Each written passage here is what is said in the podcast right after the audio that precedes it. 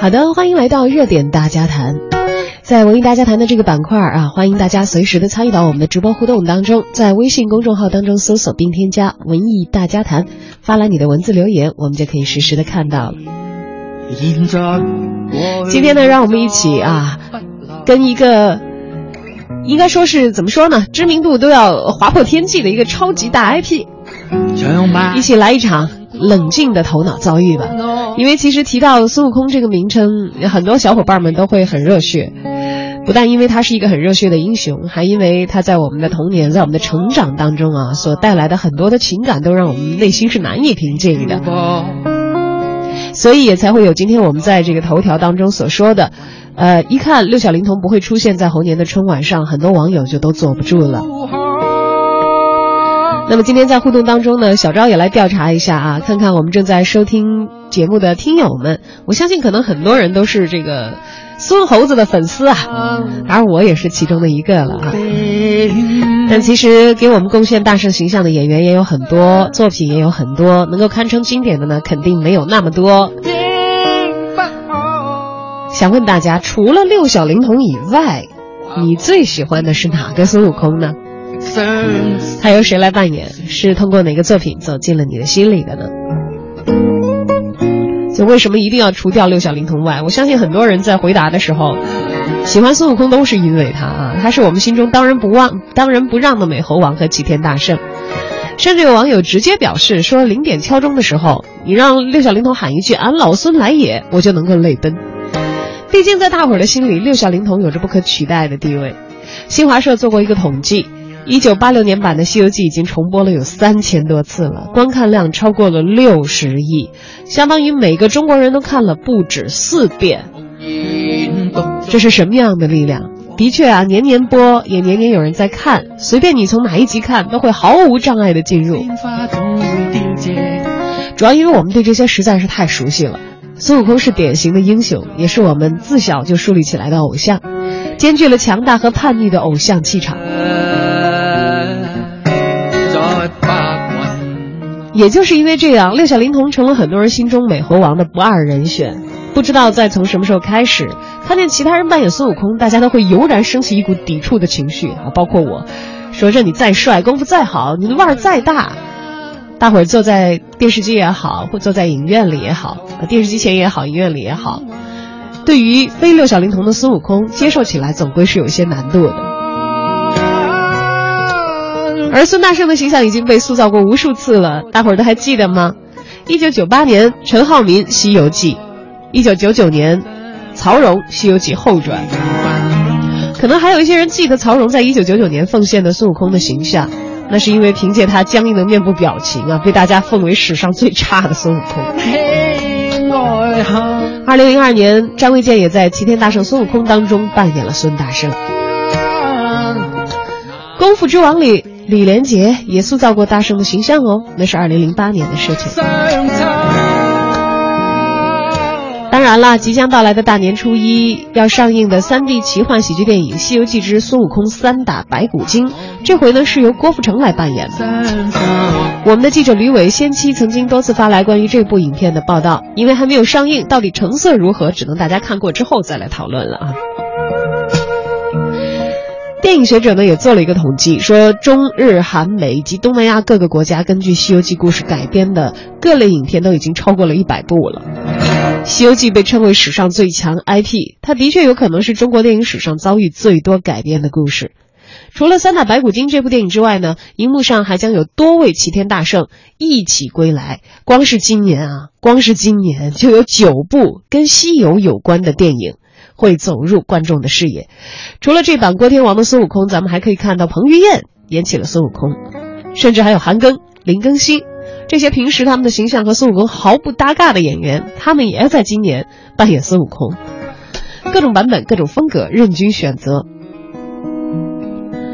当前正热门的大 IP，对于营销来说，的的确确是省了不少宣传推广的力气，尤其是像大圣这样知名度突破天际的角色。那么现在呢，我们的评论员朱毅也已经在线了。我们跟朱毅老师一起来探讨一下，今年非常忙的猴哥在他的心中是一个怎样的状况？朱老师您好。哎，小赵你好，特别开心，每天和你这个呃胡说八道的时候，感觉到特别多的激情，还有温情哈，感觉有情景有温度，不只是情景剧和温度剧。哎呀，感谢朱朱毅老师的评价啊！我相信，其实你刚才所说的这个，呃，既有情怀又有温度，这个事情是很多人可能寄托在大圣这个形象上的自己的情感啊。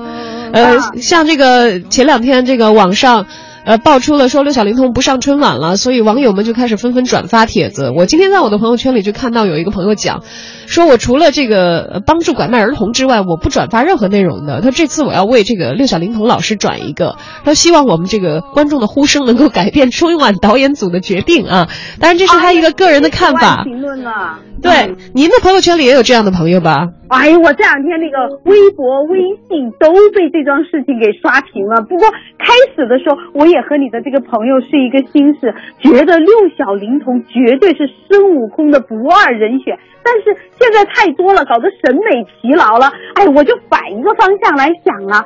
哎呀，那么热闹，不要光做键盘侠嘛，你转发确实也是一种情怀，但是呢。要做还是做众筹天使吧，有一种爱叫做数钞票来，七十万的评论，一个人一百块、五十块、七千万、三千五百万，请美猴王出山，打造一个猴王大片，让央视春晚羡慕嫉妒恨，这样不就都结了吗？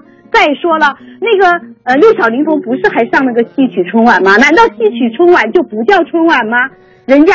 忠猴王那是练就了七十二变，笑对八十一难的，是有理想的情怀，还有平等的精神吧。大圣的眼睛里面应该是没有春晚的三六九等的。就算是让六小龄童，我相信让他去上打工春晚，他也是会非常乐意的。嗯，因为毕竟六小龄童是一位用自己的一生都在塑造猴王这个角色的一个老艺术家啊。其实要上了台就下不来了。对，其实要说看到他的这个表演的话，大家可能在这个今年猴年是会特别的期待。但是我们也看到猴年真的是猴哥特别特别的忙，以至于要扮演孙悟空的这个角色太多，演员都有点不够使了。像我们原来的老天王都已经出来了。对。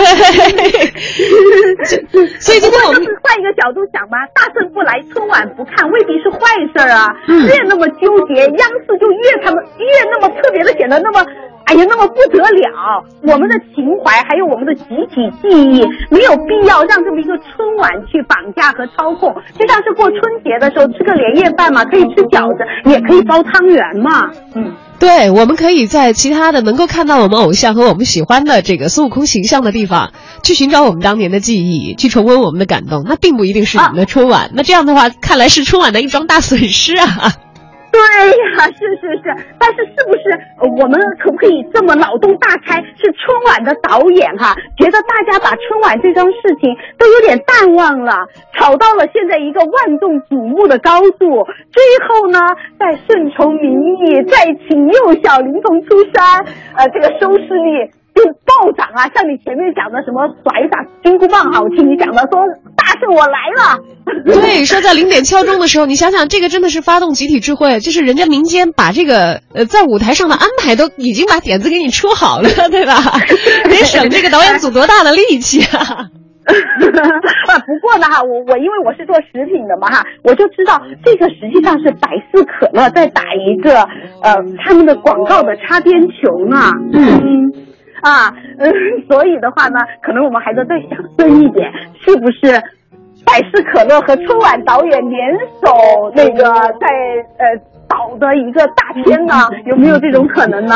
我们是不是要岁岁乐百事，还要天天娃哈哈呢？都还得再动一动脑筋想一想啊！不过我再说最后一点，就说美猴王为什么就在《西游记》里面一直走不出来呢？为什么不能面向未来呢？为什么不能七十二变变变变，从七零后、八零后的集体记忆中脱胎换骨，走进九零后的世界里面去风生水起呢？这也是一种变嘛，哈，变是。永远的啊，不变是相对的。嗯，变是永远的，也在今天呢。我们看到这个网络社区知乎上也好，还是各个这个微信公众号也好，正好我今天在上节目之前呢，看到他们在推送一篇新的文章，说是六小龄童的确是演了一个很好的孙悟空，但是其实他的那个孙悟空也是非常有突破性的，并不是完全的忠实于原著。在原著里头，可能孙悟空是一个形象更加恐怖一点，然后可能会有更多黑暗血腥内容出现在那个小说里的那样的一个情况。而当时在这个八六年版的《西游记》拍摄的过程当中，可能过滤掉了很多可能儿童不适的一些内容。其实当年来讲，呃，八六版的这个《西游记》走出的孙大圣，也是在原著基础上的一个革新，也是一个很大的突破和改革。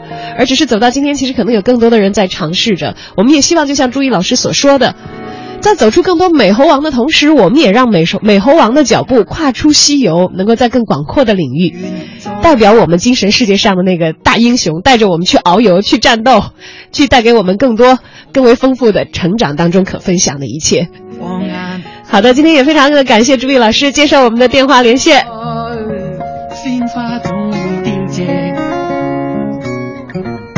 大圣回来只是一个记忆，对于民族传承，要不要停留在一个层面？除了往后看，也要记得向前看一看哦。除了八六版的《西游记》，像周星驰的《大话西游》《西游降魔篇》等等，也都给大家留下过很深刻的印象。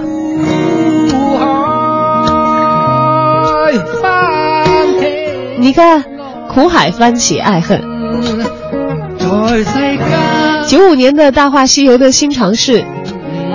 没有把孙大圣紧紧地困在西游的一路向前走、一路降妖除魔的故事框架当中，而卢冠廷的这首《一生所爱》，不也在今天成为了全新的经典吗？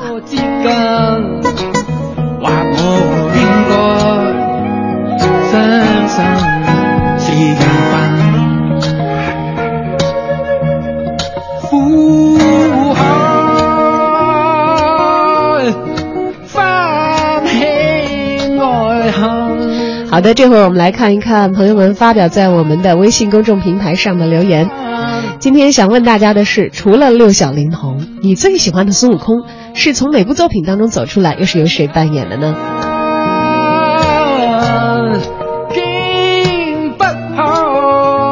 风信子的花语说，除了六小龄童，我大概最认可的是《大闹天宫》动画片里的孙悟空吧，这个形象非常容易接受。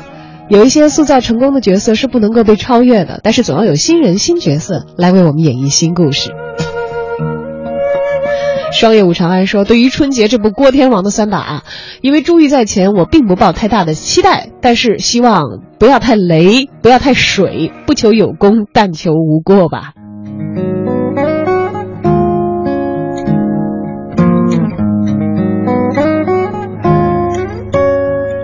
青音说：“最经典的孙悟空肯定还是六小龄童，这个没得说。”他说：“我觉得我喜欢六小龄童，可能还是因为他的京剧的功底，动作演技非常的经典。还有就是印象比较深的是周星驰的《月光宝盒》。”现在过去了，再不来。月光宝盒，这是《大话西游》当中的一部啊。呃，固然为西天取经加上了取景框，可是嬉笑怒骂的背后呢，刘镇伟和周星驰的意图呢却非常的明确，难解矛盾当中的爱情和命运。《大话西游》当中的至尊宝有了别样的价值，作为轮回的起头，他也注定为了救下白晶晶而使用起月光宝盒，穿越回到五百年前和紫霞再度相遇，也成为托世的孙悟空。可是明白了所爱之后，牛魔王杀至，要救紫霞，就唯有带上金箍。一九八六版的《西游记》相对忠实于原著，以更详实的篇幅来描摹取经路上的波澜与风霜。你挑着担，我牵着马，迎来日出，送走晚霞的旅程是共同的追寻，也是各自的救赎。六小龄童诠释的十分精彩的孙悟空，但却不一定是唯一的孙悟空。周星驰虽然恶搞过《西游》，在里面添加了女主角。创造出和原著看似毫不相干的剧本，并且曾经遭受到六小龄童的批评，但是很多人却在里面习得了更多更为深刻的内容。作为四大名著之一的《西游记》，它的内涵呢是思想极度深刻的，它以神佛魔道的背景来讽喻当时的社会。有关这一类的解读，相信大家都非常的了解了。如果要细说起来，那何止是千万字的篇幅？六小龄童的表演固然好，但是那也只是他诠释孙悟空的一种方式而已。每个人的心中都有一个孙悟空。其实悟空也早已经不是一个特定的角色和名称了，他也俨然成为了一种文化符号。而文化符号呢，则可以有多种不同的表现方式，它不应该被某一个人或者某一种特定的形式所垄断。您说是吗？要回想一下的话，在我的记忆当中，除了六小龄童，我个人更喜欢的这个悟空形象，最喜欢的悟空形象的话，可能并不来自于这些影视作品。而在于网络作家金河在曾经写过的一本网络小说，名叫《悟空传》。具体的细节记不太清楚了，是以第一人称的角度来描写悟空，他的猴生经历，从猴王到妖猴，到大圣，到取经路。我还记得那是我在非典那一年所看到的，呃，当年可能我记得最清楚的一本网络小说了。至今为止，其中有一段关于悟空的自白，我都还能够完整的背出来。他说：“我要这天再遮不了我眼，我要这地再埋不了我心，我要这漫天诸佛都烟消云散。”多么霸气的悟空！那是我心中永远的大圣。